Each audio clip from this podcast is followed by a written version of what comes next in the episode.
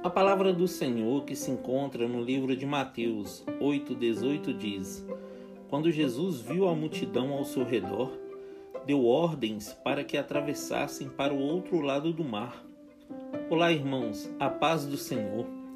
Quantas vezes o Senhor nos dá uma direção na nossa vida profissional ou espiritual e simplesmente nós duvidamos? O Senhor deu uma ordem a seus discípulos para que atravessassem para o outro lado do mar.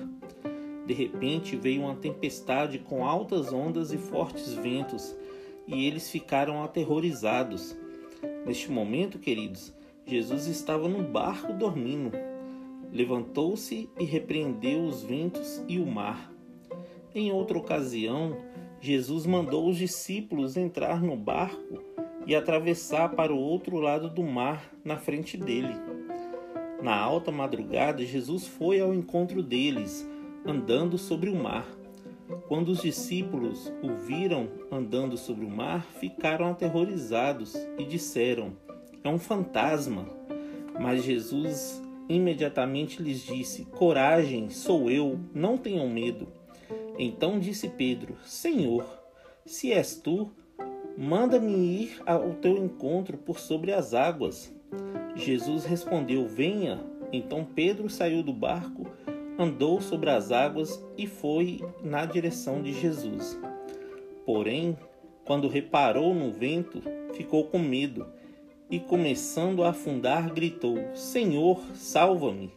Imediatamente Jesus estendeu a mão e o segurou e disse: Homem de pequena fé, por que você duvidou? Nas duas histórias, Jesus dá uma ordem, uma direção aos seus discípulos. Eles obedeceram, porém temeram as adversidades que surgiram no meio do percurso. Quando nós olhamos somente para as adversidades e circunstâncias, perdemos a fé e começamos a duvidar de que Deus está no controle de tudo. Talvez obedecer à voz de Deus te levou para o meio de uma tempestade. Mas a ordem dele não é vai para o meio de uma tempestade. A ordem dele é vai e atravesse para o outro lado. Meu irmão, quando as ondas da vida crescerem diante de vocês, não olhem para as circunstâncias. Fite os seus olhos em Deus. As ondas não irão sucumbir você. Deus está contigo e tem o poder de acalmar ventos e tempestades. Amém? Nunca perca fé em Jesus. Que Deus abençoe você, sua casa e toda a sua família.